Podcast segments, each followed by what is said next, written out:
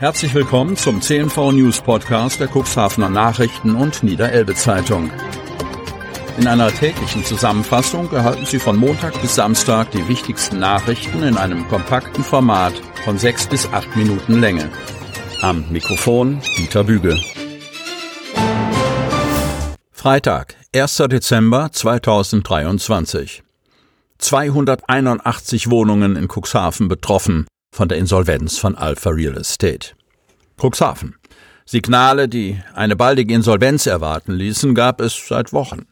Die Alpha Real Estate Group stellte sich ihrem Cuxhavener Mietern gegenüber tot, Hausmeisterdienste wurden eingestellt, Anfragen nicht beantwortet. Jetzt platzte die Bombe.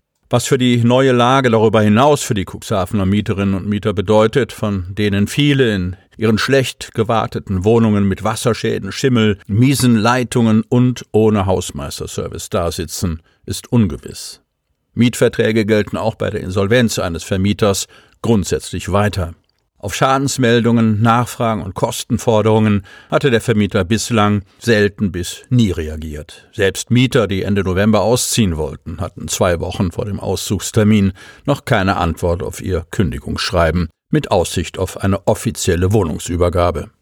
Die Alpha Property Management GmbH, die in den 281 Cuxhavener Wohnungen aus Hausverwaltung fungierte, ist ebenfalls von der Insolvenz betroffen. Die plötzliche Einstellung der Hausmeisterdienstleistungen Anfang November konnte schon als Vorbote der Insolvenz gewertet werden. Möglich, dass das Großinvest im Stadtteil Süderwisch vor einem Jahr mehr als 22.000 Quadratmeter Wohn- und knapp 440 Quadratmeter Gewerbefläche zur Schieflage beigetragen hat. Das Unternehmen selbst gibt die Krise der gesamte Bau- und Immobilienbranche hohe Zinsen und mangelnde Kaufbereitschaft als Gründer an. In einem Telefonat mit unserem Medienhaus im August hatte sich der damalige CEO Peter Burmann mit deutlichen Worten über die Fehlinvestition in Cuxhaven beklagt und den Kauf bedauert. Zum 27. November ist Burmann aus dem Unternehmen ausgeschieden. Auf Nachrichten und Anrufe aus unserem Haus hatte er schon Mitte November nicht mehr reagiert. Finanzchef Martin Lenz hat die Geschäftsführung übernommen mit der Modernisierung des Bestands, um die Einheiten dann als Eigentumswohnungen einzeln zu verkaufen, war das Unternehmen angesichts des miserablen Gesamtzustands der Anlage nie vorangekommen. Bewohner des Viertels berichteten im November 2023 über diverse leerstehende Wohnungen. Am Mittwochabend hat das Unternehmen auf seiner Homepage die Insolvenz der Alpha Real Estate Holding in Eigenverantwortung bekannt gegeben und kündigt weitreichende Restrukturierungs- und Sanierungsmaßnahmen an. Bei einer Insolvenz in Eigenverwaltung bleibt die Regie bei der Geschäftsführung des Unternehmens, der sich aber mit einem an die Seite gestellten Sachwalter abstimmen muss. Erfolgsprojekt innerhalb des Landfrauenmarktes droht das aus. Ilienwort. Seit mehr als zehn Jahren verkaufen die Landfrauen in ihrem Laden dit und dat in der alten Meierei Gebrauchtes für den guten Zweck. Schon mehr als 100.000 Euro sind seit dem Start für wohltätige Zwecke zusammengekommen. Doch nun droht dem Projekt ein jähes Ende.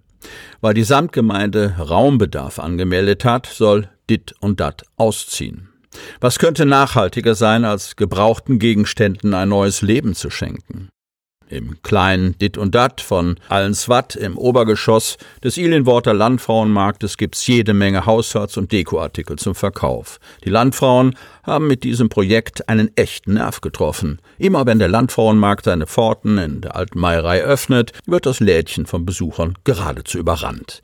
In einer Zeit, in der Bürgerinnen und Bürger mit jedem Cent rechnen müssen, bietet der Laden vielen Menschen die Gelegenheit, für wenig Geld Haushaltsartikel zu erwerben, erklärt Landfrau Heike Horace.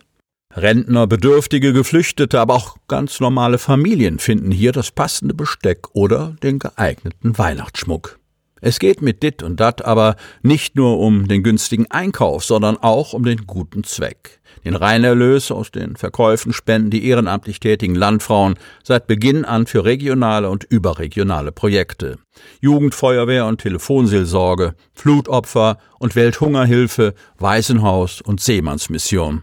Alle bislang unterstützten Organisationen, Verbände und Personen aufzuzählen, würde den Rahmen hier sprengen. Das Dit und Dat Team des Landfrauenmarktvereins hat um ihr Engagement bisher nicht viel Aufhebens gemacht. Man hat uns gar nicht so auf dem Schirm, glaubt Heike Hochreis. Doch nun, wo das Projekt vor dem Ausstehe, habe sich die Gruppe dazu entschlossen, an die Öffentlichkeit zu gehen. Was ist passiert? Vor zwei Wochen erhielten die Landfrauen einen Anruf von der Samtgemeinde mit der Bitte, den Dit- und Dat-Raum möglichst bis zum 31. Dezember zu räumen. Die Verwaltung benötige das Zimmer für das Bauamt, hieß es. Da sind wir natürlich aus allen Wolken gefallen, sagt Marina Becker. Statt unsere Arbeit zu loben, nehmen sie uns den Raum weg. Die Schule am Wingsterwald erhält zum siebten Mal einen bundesweiten Schulpreis. Wingst. Erneut hat es diese kleine Hartler Grundschule geschafft, mit ihrem Konzept auf Bundesebene zu überzeugen und einen hochdotierten Schulpreis zu gewinnen. Erfolgsrezept? Hier steht Nachhaltigkeit auf dem Stundenplan. Damit kommt sie in den Genuss eines hohen Geldsegens, der für Nachhaltigkeitsprojekte zweckgebunden eingesetzt werden muss. Aber dies wird für die Schule am Wingsterwald eine ganz leichte Übung sein. Denn hier lebt die gesamte Schule das Thema Nachhaltigkeit. Allen voran Schulleiterin Sabine Cordes. Und nun hat die Grundschule erneut Grund zum Jubeln und Feiern.